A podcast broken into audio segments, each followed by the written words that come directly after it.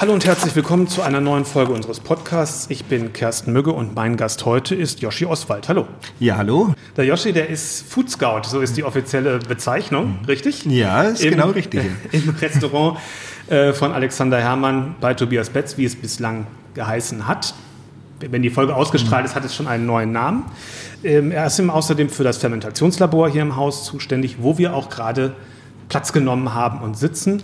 Und ähm, außerdem äh, entwickelt er auch Sojasauce zurzeit mit Tobias ja. Betz. Mhm. Ähm, Papa, Mame, Sexy Soja. Ja, alles richtig. Siehst du? Das ist ja zum Glück auch alles gut aufbereitet ja. bei uns und ich freue mich, dass ähm, du dir ein bisschen die Zeit genommen hast, um mir eure, euer neues Lab hier zu zeigen. Wie gesagt, wir sitzen in dem Raum. Das ist eine alte Gaststätte hier in Würzberg ähm, früher mal gewesen. Das kann man noch sehen und praktisch um die Bar herum, auf der so ein paar vier große Glas Ballons, kann man sagen, oder wie nennt man die Teile? Ähm, ja, passt. Glas, Glasballons ist ja. schon richtig, ja. Stehen, da sind irgendwelche dunklen Dinge drin und obendrauf ist eine Flüssigkeit, die das genau. luftdicht wahrscheinlich abschließen ja. soll. Was ist da drin? Ähm, wir kümmern uns auch, dass wir so wenig wie möglich ähm, Lebensmittel wegschmeißen müssen und ja. versuchen aus allem nochmal was rauszuholen. Hier in den Ballons haben wir Kerne ähm, von Zwetschgen und von Kirschen. Äh, die wir eben im letzten Jahr ähm, übrig hatten, dann mit Alkohol versetzt und ein bisschen Kandiszucker rein, verschiedene Gewürze und hier machen wir quasi unseren eigenen Amaretto aus fränkischen Kernen. Das wird dann schön marzipanig wahrscheinlich. Das wird sehr schön marzipanig, ja, und ähm, ja, wird dann bei uns quasi auch wieder so in, im Restaurant mit eingesetzt. Dann habt ihr hier einen Rotationsverdampfer stehen und dahinter auch eine Wand, die beleuchtet ist mit ähm, kleinen mhm. Gläschen, mhm. wo Fermentiertes genau. drin ist. Ja. Ähm, wo wahrscheinlich, das ist wahrscheinlich so ein Überblick über das, was alles in größeren Mengen woanders im Haus genau. lagert, ne? ja, in, in genau. Regal. Wir haben, wir haben hier so kleine Proben, also da sind verschiedene Proben von ähm, heimischen Weizenarten, von Urgetreiden, aber auch von eingelegten Sachen wie Kalamundin, ähm, ja, verschiedene Zwetschgen, Öle, Hölzer, also ganz, ganz viele verschiedene Proben, die wir eben eingelegt haben. Ja. Und dann gibt es hier mehrere Trocken- und Reifeschränke, mhm. wo verschiedene Dinge drin sind, Fisch, Fleisch, mhm. ähm, Käse, alles, ist, die Sachen hängen da zum Trocknen, mhm. zum Reifen und es gibt einen, wahrscheinlich war das früher mal das Kühlhaus von dem, von dem Gasthaus, da, den nein, Schrank, wo das Soja entsteht? Da, nein, nein, tatsächlich haben wir das extra hierfür eingebaut. Ja. Ähm, das ist es ist tatsächlich ein Kühlhaus, das wir aber umfunktioniert haben in unsere Reifekammer. Also hier haben wir eine Kammer, die wir mit sehr viel Luftfeuchtigkeit füllen können, ähm, ja, die Temperatur einstellen können und hier wächst unser Schimmel, wenn wir Sojasoßen machen, Miso, Kochi, ähm, ja, ist das quasi unser Reiferaum äh, wo wir das alles ansetzen. Nur damit man ein bisschen weiß, wo wir, mhm. wo wir drin sind. Und vielleicht können wir nachher nochmal uns das ein oder andere ein bisschen Klar, genauer ankommen. Aber ich will jetzt nochmal ein bisschen darauf hinaus. Ich habe mich hier gleich von der Atmosphäre äh, mitreißen lassen. Ich wollte eigentlich ja. überhaupt erstmal fragen, äh, bei dem Begriff Food Scout, da denke ich an jemanden, der irgendwie durch einen Urwald oder mhm. überhaupt irgendwie einen Wald streift, an irgendwelchen Kräutern mhm. riecht und sagt, hm, das könnte man ja in der Küche gebrauchen und da irgendwas Neues entdeckt. Aber das ist wahrscheinlich doch bei euch ein bisschen anders. Was, was, in, was sind deine Aufgaben ähm, als Food Scout? Ja, tatsächlich ist es so, wenn jemand Food Scout hört, also ich werde dann oft darauf angesprochen, ja, da kommst du in der ganzen Welt rum. Also ganz so ist es nicht. Mein Einzugsgebiet beschränkt sich doch sehr auf Franken, so im weitesten Sinn auch ein paar Teile Bayern. Aber ich bin so die direkte Schnittstelle, ja, Franken und Bayern, ja, ja, äh, streng getrennt. Ja. Ähm, ja, meine Aufgabe ist es tatsächlich so, ja, die Schnittstelle zu bilden zwischen Küche und Landwirt. In den ersten Anfangsjahren war es so, erstmal Leute zu finden, regionale Partner, die mit uns zusammenarbeiten wollen, ähm, die ganz tolle Lebensmittel haben und auch die Leidenschaft, ähm, was Besonderes zu entwickeln. Mhm. Aber dann im zweiten Schritt war es dann wirklich so in der Entwicklung ähm, mit einzugreifen. Also tatsächlich von Anfang an dieser ähm, Wertschöpfungskette Teil davon zu sein ja, ich arbeite mit sehr vielen Landwirten zusammen, aber auch mit äh, Hochschulen, mit der Uni Bayreuth, mit der Uni Bamberg, um da eben verschiedene Projekte an den Start zu bringen. Wie das im Einzelnen funktioniert, gehen wir gleich nochmal mhm. vertiefter darauf ein, ähm, um nochmal bei den Aufgaben zu bleiben. Das mhm. heißt, du hältst den Kontakt mit denen, über dich laufen auch alle Bestellungen, dieses Ganze, wickelst du das auch mit ab oder ist das nur reine, ich sag mal, Kontaktanbahnung und Absprache, wann kann was geliefert werden?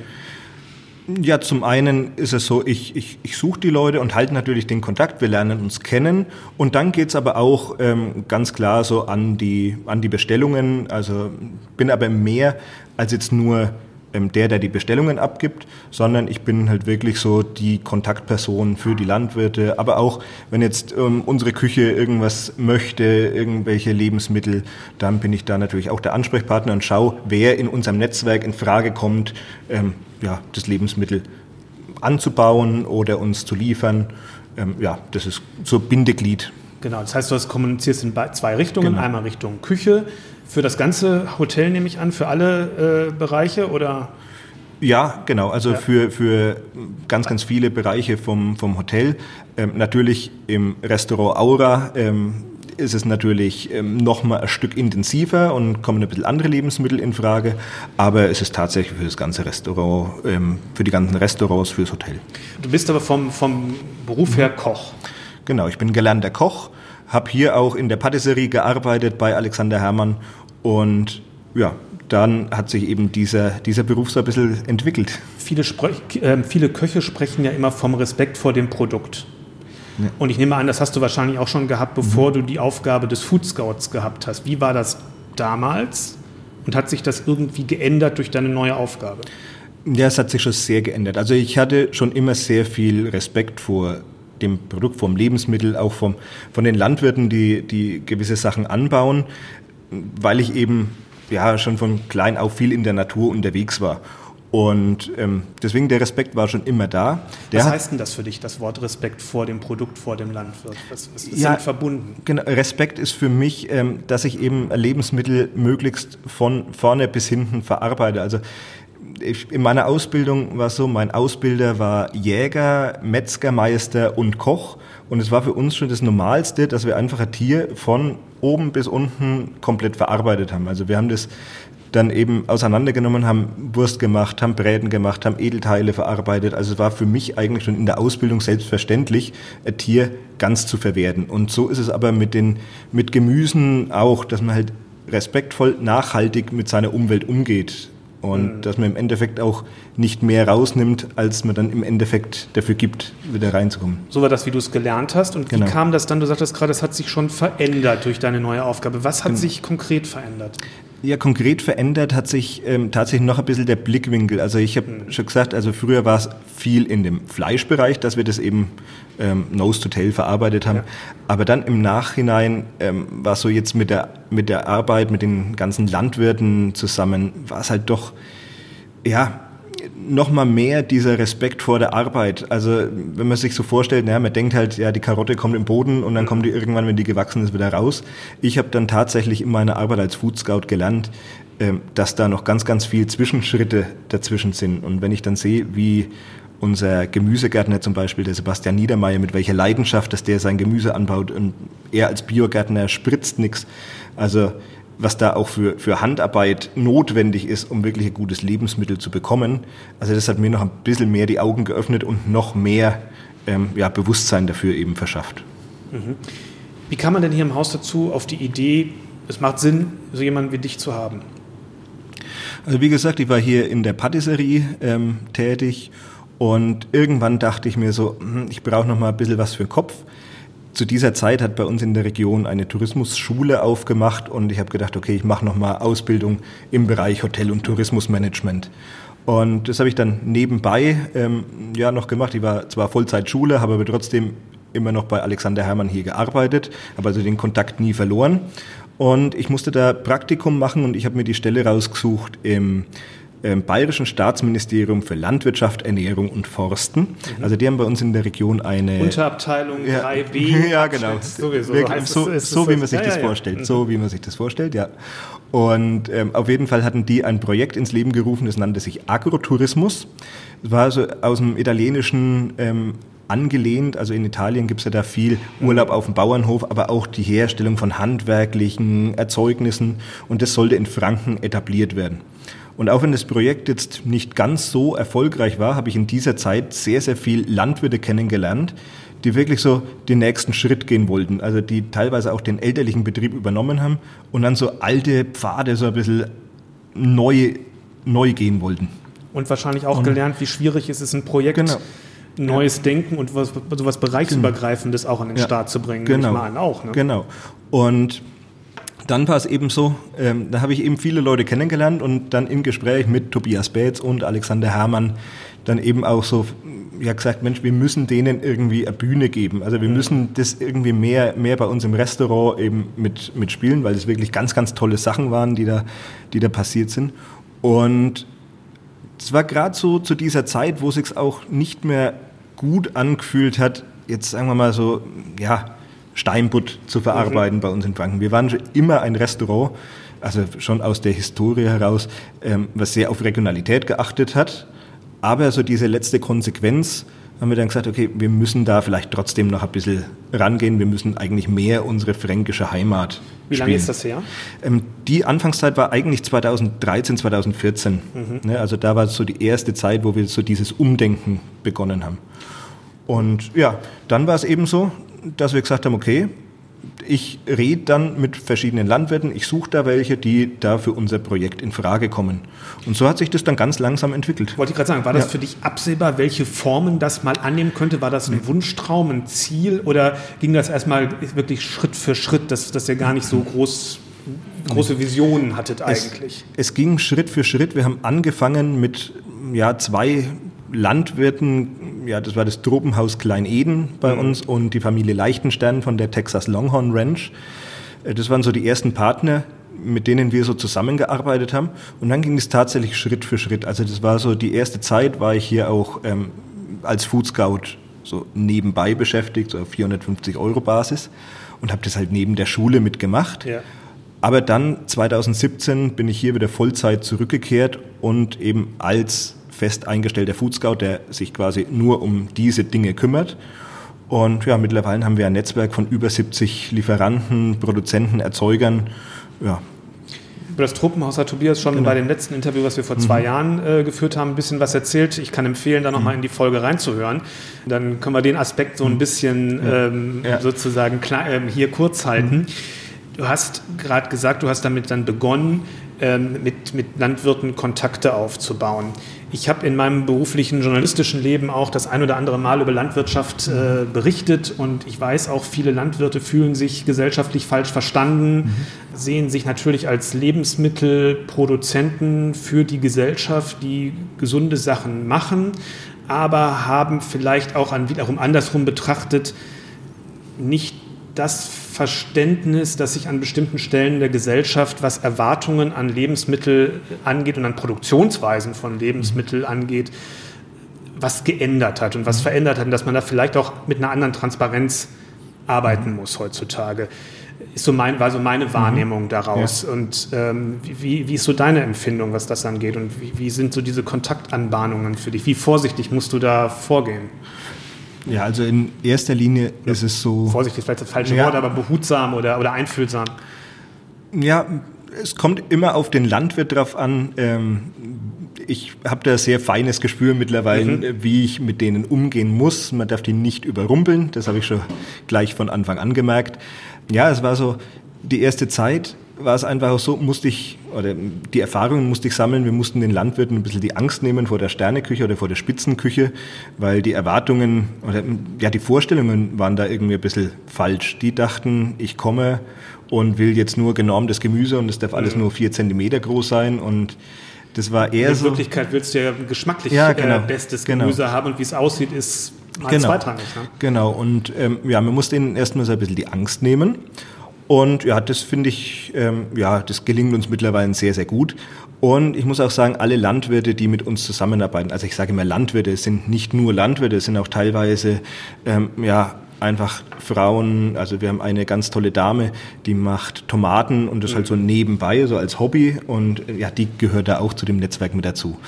Ähm, das wollte ich nämlich ja. gerade, das wollte ich nämlich gerade fragen. Der normale, ich sage jetzt mal, wie ich das aus, aus Norddeutschland kenne, mhm. Großlandwirt, das mhm. ist ja doch noch eine andere Struktur äh, in den Betrieben, mhm. als das hier so in Süddeutschland äh, der Fall mhm. ist, ist ja doch stark auf, eine, auf einzelne Produkte spezialisiert, ähm, an, an, am Handel dran, an den Erf mhm. Normen und Erfordernisse, die die Supermärkte haben. Mhm. Und da kommt so ein Gastronom das muss jetzt ja noch nicht mal ein Sternengastronom sein, da kommt einfach überhaupt, ich will überhaupt erstmal das Ursprüngliche und den Geschmack und den optimalen äh, Reifezeitpunkt und ähm, das muss jetzt nicht zwei Wochen noch halten ähm, im Kühlhaus von, von Rewe so ungefähr. Das sind ja ganz andere Anforderungen. Wie, wie erklärst du denen das? Also alle Landwirte, mit denen wir zusammenarbeiten, haben das eigentlich automatisch. Also wir mhm. haben keine Landwirte, die jetzt irgendwie auf große Massenproduktionen okay. gehen. Das heißt, es sind schon eh, sind eh genau. klein, klein ja. strukturiert, die wahrscheinlich so Ganz eher auf dem Wochenmarkt oder sowas verkaufen ja, haben, normalerweise. Oder? Wir haben viele, viele Erzeuger, die das tatsächlich im Nebenerwerb ja, machen, okay. die normal auf ihre Arbeit gehen und dann eben aus Leidenschaft und Hobby Nebenerwerb ähm, noch ein bisschen Landwirtschaft haben. Mhm. Oder auch viele One-Man-Shows. Also wie mhm. jetzt, ich habe es vorhin schon angesprochen, Sebastian Niedermeyer, unser Gärtner aus Bamberg. Ähm, er hat zwar so ein bisschen, ähm, ja, noch so Hilfskräfte, jetzt mittlerweile drei Auszubildende, aber der macht es auch im kleinen Stil. Also der ist mhm. weit weg von irgendwie, er muss jetzt sämtliche äh, Märkte in Süddeutschland beliefern, sondern ist tatsächlich sehr, ja, ich sag mal so, sehr auf uns ein, eingeprägt. Gut, und wie, wie, laufen dann so Gespräche ab? Wie gesagt, wie erklärst du denen, hm. was, was eure, eure Bedürfnisse sind? Ja, die beste Art und Weise ist, ähm, sich kennenzulernen, dass man sich gegenseitig besucht. Also ich, hm. ich besuche die vor Ort und schaue mir das alles an und dann laden wir aber jeden Landwirt auch zu uns ein. Ja. Weil man kann immer viel erzählen, aber man muss das bei uns einmal erlebt haben, wie hm. wir mit unseren Menschen umgehen, die bei uns arbeiten, wie unsere ganze Arbeitsweise ist und die müssen quasi diese Posthotel-DNA einmal gespürt haben und dann sieht man, okay, kommt man zusammen oder nicht. Und alle Landwirte oder alle Erzeuger, die mit uns zusammenarbeiten, sind mittlerweile auch wirklich, und das meine ich ganz, ganz ernst, auch wirklich enge Freunde geworden, mhm. ähm, weil wir auch gleich ticken. Und das ist genau immer der, der springende Punkt wenn wir mit jemandem zusammenarbeiten, dann muss man sich gegenseitig mögen, man muss sich sympathisch sein und man muss vor allem auch gleich denken. Und Leute, die gleich denken, die ziehen sich dann auch immer an und so können wir gemeinsam halt was entwickeln. Aber das funktioniert immer nur mit Sympathie. Also ich könnte niemals mit einem Landwirt zusammenarbeiten, der mir unsympathisch ist. Mhm. Also solche Leute sondern sich dann automatisch auch wieder aus. Ähm, die dann auch ähm, ja, teilweise ähm, sagen, okay, es war jetzt schön mit euch zusammenzuarbeiten, aber ich will jetzt doch eher den großen Gewinn machen und dann sondiert sich sowas gleich aus. Du sagtest vorhin, ähm, es kommt manchmal der Wunsch von den, aus der Küche sozusagen, wir hätten gerne das und das Produkt. Und dann gehst du los mhm. und suchst ein jemanden, der das schon anbaut oder du hast dein Netzwerk von Produzenten und sagst, ah, das könnte vielleicht nächstes Jahr, wäre das was für dich, äh, würdest du dich da reinhauen? Also das, sind das beides Möglichkeiten? Also im, Im einfachsten Fall ist es natürlich, dass ich jemanden finde, der das bei uns schon macht. Aber meistens ist es so, dass ich jemanden suche, der das für uns anbaut. Und das Schöne ist, dass wir niemals irgendwie auf Druck arbeiten, dass wir sagen müssen, okay, wir müssen jetzt in drei Wochen ja. diese spezielle Lebensmittel haben, sondern wir haben da teilweise Entwicklungen, die sich über vier, fünf Jahre hinweg gehen. Also Zukunftsprojekte, wo wir wissen, okay, das ist jetzt für die Zukunft angelegt. In fünf Jahren können wir vielleicht unsere eigene Schokolade im Restaurant machen mit Kakaobäumen oder mit Kakaopflanzen, die bei uns im Tropenhaus wachsen. Mhm. Also es ist eben schön, dass wir keinen Zeitdruck haben, dass wir das jetzt schnell im nächsten halben Jahr machen müssen. Und so ist die Entwicklung eben wesentlich einfacher, dass ich dann jemanden suchen kann, der da für uns spezielle Sachen anbaut oder eben ja, entwickelt. Und kannst du auch andersrum im, im Haus, ähm, in den Restaurants, in den Gesprächen mit, mit euren Mitarbeitern in der Küche jetzt ein bisschen Sprachrohr sein für die Landwirte, also mhm. sozusagen mhm. ähm, näher bringen bestimmte Dinge und wenn ja, was? Ja, also das ist natürlich schon. Also was wir natürlich lernen mussten bei den Landwirten oder mit der Arbeit mit den Landwirten, ist einfach, ähm, ja, es gibt Saisonzeiten, an die wir uns halten müssen. Äh, und es gibt natürlich auch von den Landwirten her ähm, immer wieder Anregungen zu sagen, Mensch, ah, ich habe da das und das Lebensmittel mhm. übrig, könnt ihr das vielleicht ähm, trotzdem irgendwie einbauen oder könnt ihr das verarbeiten und so, ähm, ja, funktioniert es sehr gut. Das sind ja solche Netzwerke, solche Strukturen, ähm, sich so eine Landschaft zu schaffen an Produzenten, die einen beliefern, ähm, die es in Deutschland das ein oder andere Restaurant auch pflegt, äh, die natürlich international in viel beachteten Restaurants gang und gäbe sind. Ähm, hast du da äh, Vorbilder, woran du dich orientierst? Ist was für dich besonders interessant oder sagst du, nee, wir müssen hier sowieso, wir müssen eigentlich auf uns schauen und unseren eigenen unsere eigenen Rückschlüsse ziehen aus Dingen, die funktionieren, aus Dingen, die nicht funktionieren. Ja, wir müssen da schon in unserem Kosmos auch bleiben. Also wir, wir haben mittlerweile unseren eigenen Stil entwickelt, unsere eigene Arbeitsweise, aber natürlich muss man auch über den Tellerrand schauen. Mhm. Und was mich immer fasziniert, ist zum Beispiel der Zusammenhalt in den skandinavischen Ländern. Also gerade so, wenn ich jetzt das NOMA-Netzwerk anschaue, einfach so diese, diese Unterstützung, also da begeistert mich eben immer so, welche Zusammenarbeit das die pflegen, auch Restaurants untereinander, mhm. auch diese ganzen ähm, Strukturen, diese ganzen Lieferantenstrukturen ähm, miteinander zu vernetzen. Mhm. Das ist das, was uns immer noch ein bisschen fehlt. Wir ja. kämpfen oftmals so allein hier auf weiter Flur.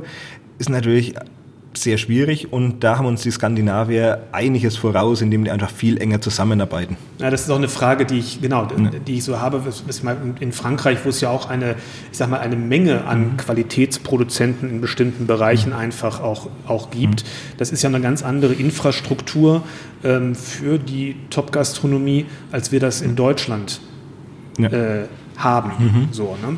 Und ähm, wahrscheinlich sind das Prozesse, die noch die noch einfach intensiviert werden müssen. Ja, auf jeden Fall. Also das ist so ein, eins der größten Probleme oder eines der größten Herausforderungen, die wir haben, ist tatsächlich, ähm, ja, der, wie kommen die Lebensmittel zu uns? Ja. Also wir reden zwar von, wir beziehen alles aus Franken, aber Franken kann auf der einen Seite der mit nördliche... Mit dem Lieferwagen kommen. Genau, ja, genau, ja, mit dem Lieferwagen, ja. ähm, Franken ist zum einen der nördliche Frankenwald, aber ist auch Würzburger ja, Gegend, also es ist trotzdem ein sehr weites Gebiet. Und ähm, wenn wir jetzt zum Beispiel verschiedene Kräuter haben ähm, von einer Dame, die uns die anbaut, ja, die kann jetzt keine 150 so, Kilometer ja. fahren, äh, um uns jetzt zweimal die Woche irgendwelche Kräuter zu liefern. Ja. Also ist es das ist die große Herausforderung. Also lege ich teilweise meine Touren so, wenn ich verschiedene Landwirte besuche, mhm. dass ich dann da vorbeifahre und dann was mit, mitnehme. Ähm, wenn wir jetzt natürlich aber mehr Restaurants hätten, ähm, die ja. in dem Netzwerk mit dabei sind, dann wird sich das auch lohnen, dass man sagt, okay, man macht jetzt einmal tatsächlich das Lieferauto voll und fährt dann die Stationen ab. Also, das gibt es ja. aber hier in der Region noch nicht, weil ich meine, es gibt ja gerade in Nürnberg namhafte mhm. Restaurants, die das auch schon lange pflegen ähm, in, in, dem Bereich. Mhm Dinge zu entwickeln, aber da, da, macht noch jeder ein bisschen für sich, oder? Ja, es macht noch ein bisschen jeder für sich. Wir sind da gerade, äh, wir haben da gerade was angestoßen. Also wir haben ähm, einen Verein gegründet, Freaks to Table, ja. der sich um um solche Sachen äh, auch mitkümmert. Also das ist ein ganz, ganz toller Verein, sich, der sich um nachhaltige Lebensmittel einsetzt, um die Wertschätzung der Lebensmittel in der Öffentlichkeit, aber auch vielleicht so Strukturen schafft, um eben so Gastronomen zu vernetzen. Mhm. Weil ich meine, am Ende ist das ja auch für die Landwirte, für deren Wirtschaftlichkeit ja. wichtig, bestimmte Produkte ähm, auch regelmäßig absetzen zu können, die vielleicht ein bisschen mhm. länger Saison haben, als mehr als mhm. ihr die jetzt braucht, weil sonst sind auch, auch die Kosten ne, für jeden einzelnen mhm. Lieferanten, du hast gerade mhm. gesagt, die Touren äh, für ein paar Kräuter, das nimmt ja dann auch irgendwann Formen an, wo es einfach auch wahrscheinlich schwierig wird, selbst mit eurem Modell, oder? Ja, wir, wir schaffen das mittlerweile schon so. Ja. Also wir arbeiten mit den Landwirten so eng zusammen, dass wir sagen, okay, wir nehmen sehr, sehr viel von den Landwirten ab, dass sich das auch, dass sich das auch lohnt, ja. Ähm, ja, für uns äh, quasi was zu erzeugen und vor allem, dass wir das halt eben auch bei uns äh, so hinkriegen, dass wir das zu uns bekommen. Wir legen viel ein, fermentieren ähm, und machen haltbar und ähm, ja, können da eben auch mit einem Jahresplan sagen, okay, wir garantieren euch gewisse Abnahmemengen und ähm, ja, wir planen alles ganz genau. Das hört sich sehr, sehr mhm. gut an und ich habe das ja, als ich vor zwei Jahren schon mal bei euch war, auch, ähm, auch so wahrgenommen, dass es schon einen gewissen Touch auch einfach in die Gerichte ähm, reinbringt, der eine gewisse mhm. Unverwechselbarkeit mhm. ähm, mit sich bringt, obwohl ich sag mal, der, der Stil, zumindest wie ich ihn damals wahrgenommen habe, gar nicht so jetzt so produktfokussiert und so streng auf das Produkt ist, wie man es manch mhm. anderer äh, pflegt, sondern es ist noch, es ist noch eher ein, ein, ein, ein, Hauptprodukt mit Beilage, mit ein bisschen einer Beilage und einer Soße mhm. und mit solchen, also noch, ist noch ein klassisch gebautes Gericht, ja. sage ich mal, so. Ja. Und nicht nur eine Möhre mit äh, in drei Texturen oder ja, genau. so. Das, das, ist uns eben extrem wichtig, dass wir, ähm, ja, wir nennen das immer so die doppelte Kreativität. Mhm. Wir haben jetzt hier in unserem Anima, also in unserem Future Lab, legen wir jetzt zum Beispiel die, die Möhre ein. Mhm. Also das ist so die erste Kreativität, indem wir sagen, okay, wir nehmen unser Gemüse oder wir nehmen unser Lebensmittel, legen das ein, so wie wir uns das vorstellen. Und das ist so ein bisschen die Handwerkskunst, wie mhm. wir sehen. Bei uns ist es aber so, dass wir niemals jetzt ähm, Glas aufmachen und die Möhre dann auf den Teller legen, sondern bei uns ist es immer wichtig für unsere eigene, oder unsere Einstellung ist immer so, es muss noch ein Kochprozess ja, stattfinden. Ja, ja. Und das passiert dann im Aura. Also wenn dann der Philipp Weichlein, unser Küchenchef, ja. und Tobias Betz dann an so Gerichten arbeiten, die nehmen unsere vorbereiteten Lebensmittel und kreieren daraus dann aber mit der Kochkunst quasi ein Gericht. Und das ist dann die zweite Kreativität. Das heißt also, wir denken uns was beim Einlegen und dann später ähm, denken die sich was beim, beim Kochen. Und so entstehen oftmals Gerichte, die halt einfach ja, wo ich jetzt zum Beispiel nie daran gedacht hätte, dass das funktionieren würde. Also das ist eben eine ganz, ganz tolle Kreativität. Du hast jetzt das Fermentieren angesprochen genau. und wir wollten ja noch mehr hier auf, das, ja. auf die Fermentation eingehen. Das ist jetzt nämlich genau der mhm. richtige mhm. Moment. Was ist für dich das Spannende am Fermentieren, an dieser Technik erstmal, an etwas haltbar machen? Ja, also es ist natürlich notgedrungen, ähm, äh, bleibt es bei uns im Restaurant, bei unserem System nicht aus, dass wir eben haltbar machen. Aus dem Grund, dass wir eben 98 Prozent aller Lebensmittel direkt aus Franken bekommen. Unsere Menüs laufen immer drei Monate. Wir bekommen aber Lebensmittel, zum Beispiel die fränkische Knorpelkirsche, nur an vier Tagen im Jahr, weil dann quasi der ist Erntezeitpunkt. So. Und wenn wir nicht schnell genug sind, wenn das Wetter nicht passt oder sowas, dann ja, haben wir das Problem, dass wir gar nichts mehr haben, weil die Vögel das alles weggepickt haben, zum Beispiel.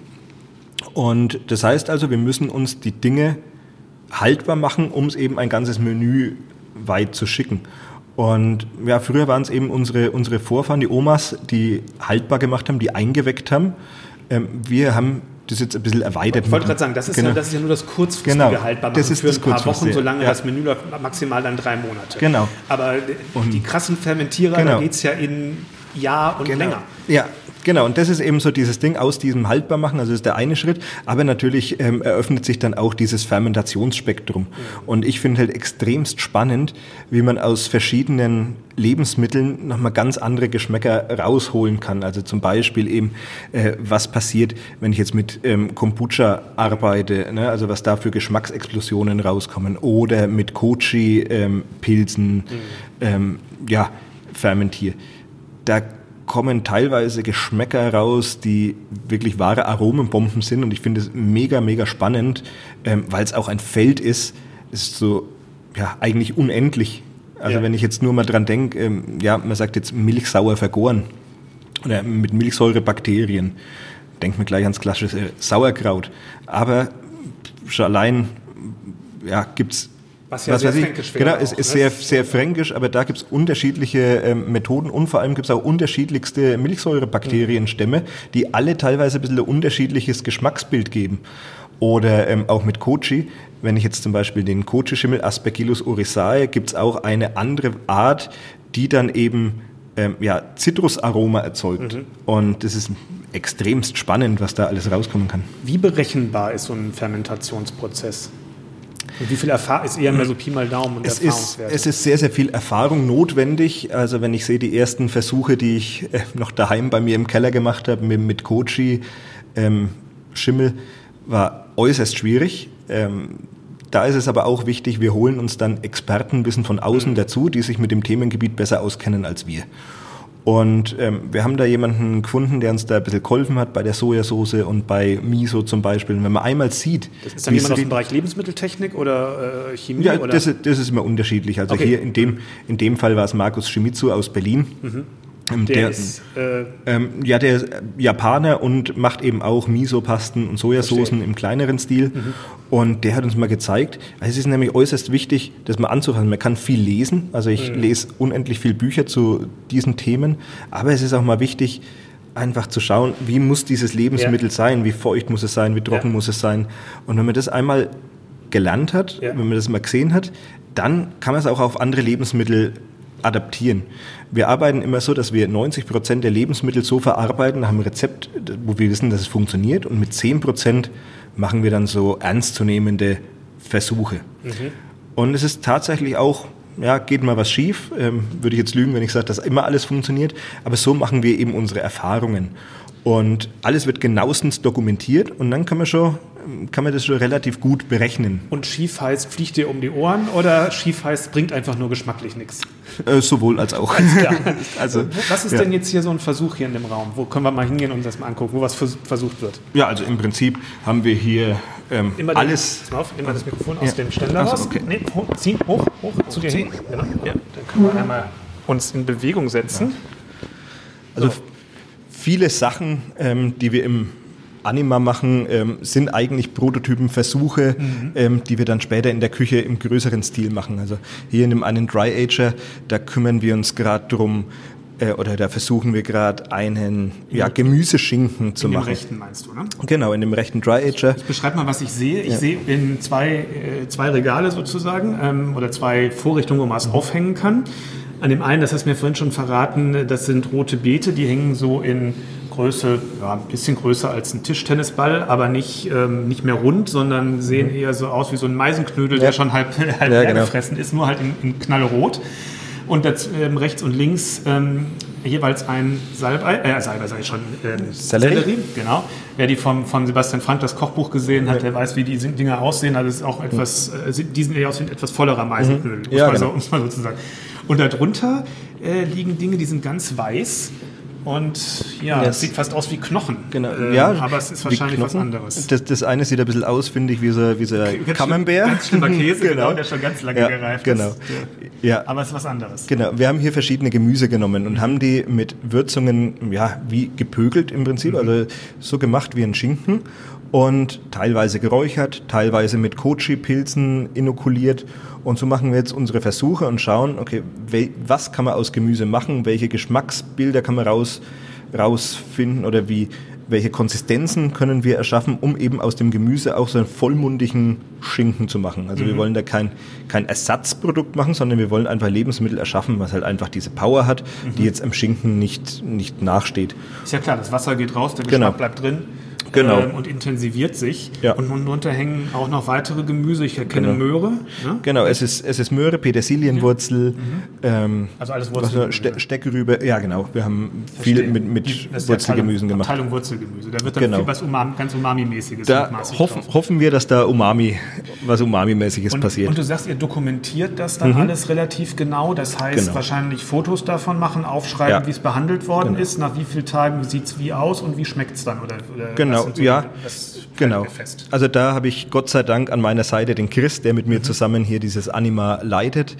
Ähm, und der Chris ist so, während ich immer der zerstreute Professor bin, ist der Chris der, der alles ganz genau dokumentiert, der in seinem Buch alles aufschreibt, welche Umgebungstemperatur das war, wie wir das eingesalzen haben, mit welchen Rezepten. Ähm, und dann auch eben Geschmacksmuster, ähm, eben alles dokumentiert. Und ähm, ja, dass man am Ende sagen, ah, zu dem Zeitpunkt genau. war es, also jetzt mal die, beispielsweise bei den roten Beeten da, da war die am, am besten ja. und lassen genau. wir mal so und so viele Tage reifen und ja. was weiß ich, so und so dick mit dem Zeug da einschmieren genau. und ähm, dann ähm, dann genau. wird das so und dann kann man das so ja. und so verwenden. Genau, also jeder Schritt wird da genau dokumentiert und wenn dann zum Beispiel irgendwas schief läuft, dann hangeln wir uns da an den Schritten und sagen, okay, wo könnte der Fehler passiert sein, mhm. an welchen Stellschrauben können wir noch was anders machen, um es dann wieder ähm, eben im nächsten Versuch besser zu machen. Mhm. Und ja, genau. Gut, also äh, was, was ist für dich im Moment das Spannendste, was du hier in, in deinen Schränken hast? Also was ich im Moment eben, oder wo ich sehr, sehr toll finde im Moment, ist ähm, der Käse. Wir ja. haben ähm, Käseaffinage, ja. äh, wo wir aus unterschiedlichsten Lebensmitteln, ähm, ja, oder mit unterschiedlichsten Lebensmitteln Käse affinieren. Mhm. Ähm, da haben wir zum Beispiel ähm, einen ganz tollen Partner bei uns, ähm, Käse Koba. Die haben uns ähm, ja, da sehr geholfen mit Käseaffinage haben uns eben als Experten gezeigt, okay, wie funktioniert sowas eigentlich? Und jetzt sind wir in der Lage, mit unserem fränkischen Käse da verschiedene, verschiedene Sachen ähm, draus zu machen. Also wie, ich habe vorhin schon gesagt, ja. ähm, wir, wir machen zum Beispiel ein Kirschkern Amaretto mhm. selber. Und mit diesem Kirschkern Amaretto waschen wir jetzt zum Beispiel wieder den Käse, Verstehe. um da ein neues Geschmacksbild zu kriegen. Also wir haben hier Käse, der halt einfach unverwechselbar ist. Man kann das nirgends kaufen. Ja. Also selbst wenn man irgendwo auf der Welt ähm, das suchen würde, man kann sich alles einfliegen lassen. Aber diesen Käse gibt es kein zweites Mal zu kaufen, weil wir ihn eben selber machen und selber herstellen. Das ist das Spannende. Oder wir waschen Käse zum Beispiel mit Sojasoßen. Wir haben aus der Sojasoßenproduktion eben Dresde-Rückstände ähm, ja, nach dem Abpressen, die aber voller Power sind. Und so haben wir gedacht, okay, wenn wir jetzt diesen Dresdner nehmen und den Käse drin einpacken, müsste ja eigentlich auch noch was passieren. Und so haben wir jetzt eben so einen fränkischen Dresdner Käse und entwickelt. Da ist die Idee, die dann hinterher ganz normal im Restaurant als Käse zu servieren, als, genau. als ja, als klassischer Käsegang oder eher für Gerichte ähm, in was einzubinden? Da sind wir völlig frei. Okay. Also wir sind da äh, eben, das ist das Schöne an unserer Arbeitsweise, dass wir nicht gezwungenermaßen irgendwas mhm. machen müssen. Mhm. Wenn, nee, aber ich dachte, was genau, so die Idee war nee, erstmal. Wenn, wenn sich jetzt, das guckt er dann noch. Wir, wir, wir schauen dann, wir sind da wirklich frei und sagen, okay, wir schauen, was sich daraus entwickelt. Ist es ein Käse, der dann tatsächlich im in einem Käsegang verarbeitet wird mhm. oder ist es ein Käse, den man einzeln irgendwo hinstellen muss oder ist es ein Käse, der jetzt mit anderen Käsen kombiniert vielleicht auf ein Käsebrett im, im Bistro kommt. Also das ist immer, ähm, da sind wir völlig frei und schauen einfach, wie sich das entwickelt.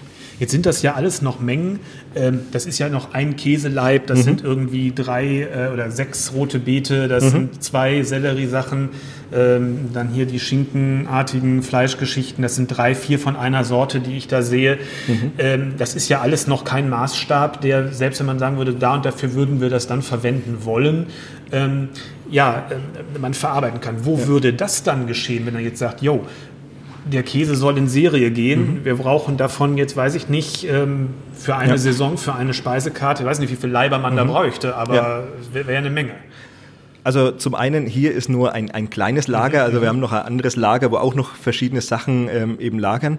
Wir sehen uns hier aber auch tatsächlich so als ja, Forschungseinrichtung, ja. wo wir so verschiedene Prototypen machen.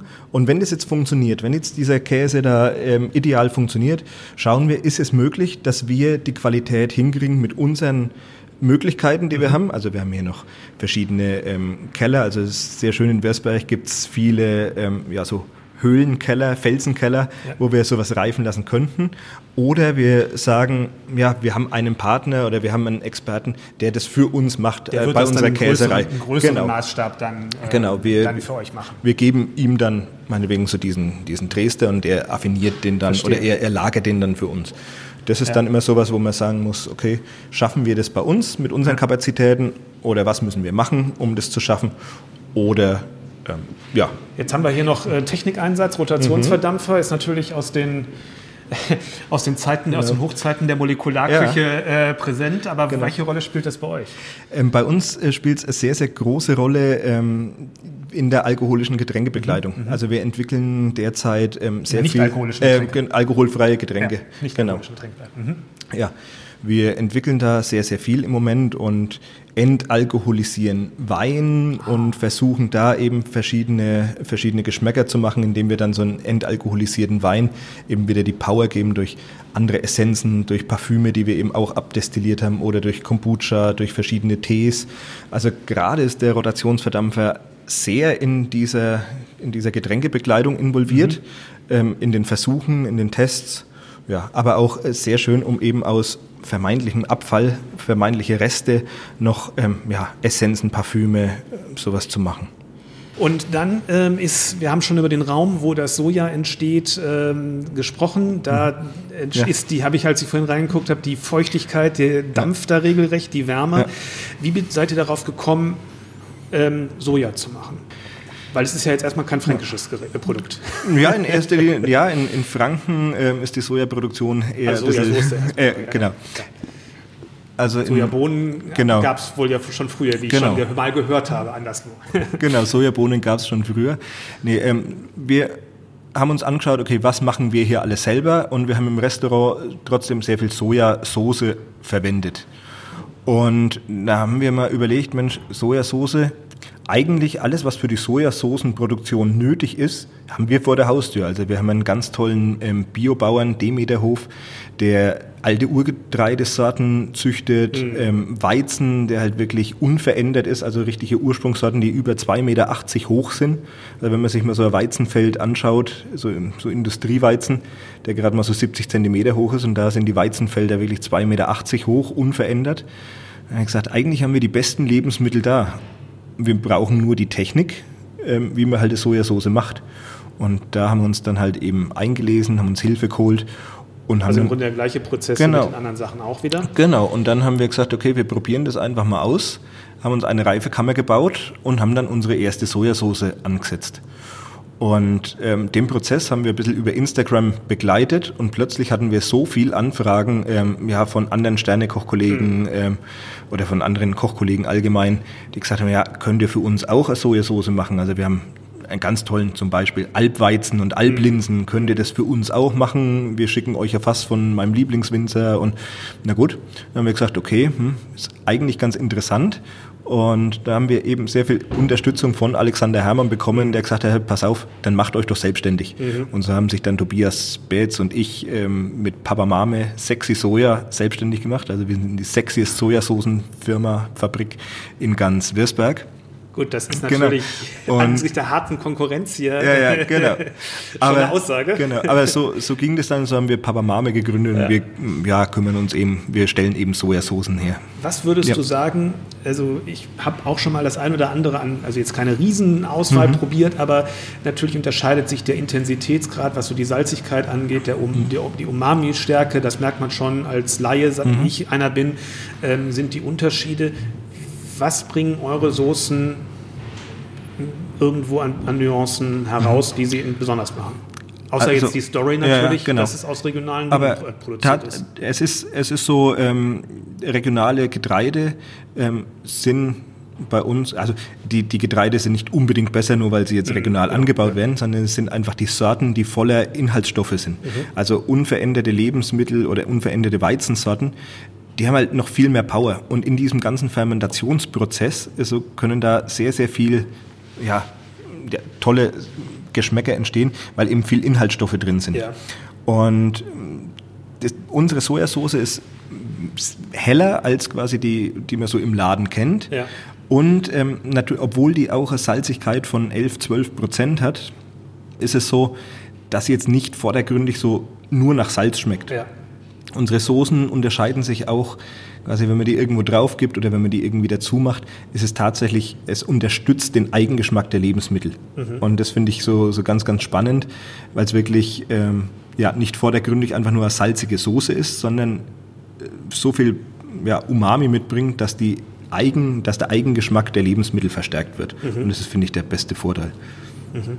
Und ihr steigt da jetzt sozusagen auch ins Endkundengeschäft ein. Also wer, wer genau. möchte, kann sich durchaus mal was wer, bestellen. Genau, wer möchte, kann sich was bestellen. Natürlich ist es so, ähm, wir haben das beide so nebenberuflich gemacht, weil ja. natürlich die Arbeit bei Alexander Hermann im Posthotel ist natürlich Fulltime-Job. Ja. Und nebenbei haben wir ein bisschen was angesetzt. Mittlerweile haben wir aber auch einen Mitarbeiter mit dem Lukas, der Vollzeit für uns ähm, mitarbeitet, der uns da so viel Arbeit abnimmt aber tatsächlich ist es eine sehr kleine Manufaktur, sehr ja, ja. überschaubare Mengen, also weit weg von jeder Industrie. Ja, ja, klar. Aber ja. auch da ähm, kann man das jetzt im Grunde so machen, dass, dass man im Grunde, man hat das Rezept und dann ist es immer äh, das Qualitätslevel gleich oder gibt es da auch noch mhm. Überraschungseffekte beim, beim Soja?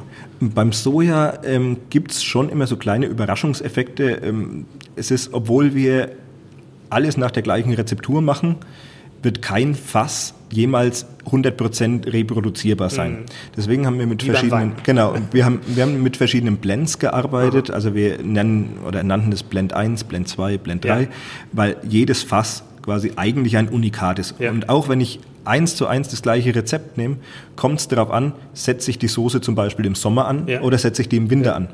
Ähm, alle Soßen bei uns reifen ein Jahr mindestens im Fass und müssen natürlich auch äh, so die Jahreszeiten mitmachen. Also mal ist es wärmer, mal ist es kälter, mal ist die Soße aktiver, mal nicht so aktiv und das gibt dann im Endeffekt die Tiefe in der Sojasauce. Jetzt, wenn ich aber ein sehr warmes Jahr habe, ist natürlich dauerhaft die Soße sehr aktiv. Wenn ich ein sehr kaltes Jahr habe, ist es wieder umgekehrt. Und so kann sich da der Geschmack schon verändern. Allgemein haben wir sehr, sehr viele Parallelen zum Wein ähm, eben rausgefunden. Ähm, auch wenn wir die Soße abpressen, dann muss die erstmal atmen. Die braucht mhm. ein bisschen Luft, um sich so zu entfalten. Und reift auch in der Flasche weiter, weil wir komplett unpasteurisiert ähm, mhm. die Soße lassen. Also die ist noch lebendig. Kann auch mal sein, wenn die ein bisschen warm steht, dass die dann zischt beim Aufmachen. Heißt nicht, dass sie schlecht ist, sondern einfach nur, dass die halt noch sehr, sehr aktiv ist. Junge Soßen sind sowieso sehr viel aktiver.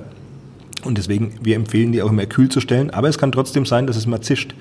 Aber ähm, sie reift auch immer weiter und verändert ihren Geschmack, ähnlich wie, wie jetzt auch ein Wein in der Flasche.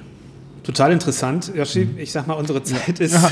ist ähm, weit fortgeschritten. Ist schon vorbei. Ja, ja, ja. Ich, ich bedanke mich bei ja. dir für die, für die vielen Einblicke in, ähm, in deine Welt äh, sozusagen. Und das war sehr, sehr interessant. Man merkt dein, dein enormes Fachwissen mhm. in der Tiefe, das sich da über die Jahre mhm. angesammelt hat. Und andererseits mhm. aber vielleicht auch, dass ihr erst die ersten Schritte gegangen seid. Also, dass da noch einiges wird kommen können. Also ich erstmal danke, dass ich ein bisschen was erzählen konnte. Gerne. Und ähm, ja, ich sage mal so, wir, wir gehen immer Schritt für Schritt und haben jetzt mit, mit dem Anima einen sehr wichtigen neuen Meilenstein geschaffen, aber ich freue mich auch unglaublich, weil ich auch merke, dass wir trotz dem ganzen Weg, den wir schon gegangen sind, noch lange nicht am Ende sind und dass noch, noch viel Sachen kommen.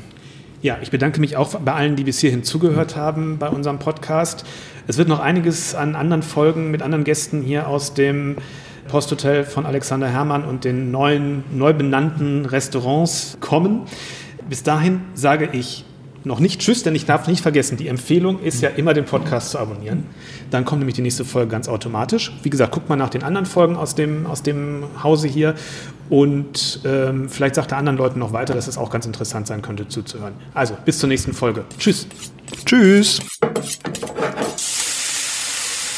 Restaurantranglisten.de, der Podcast.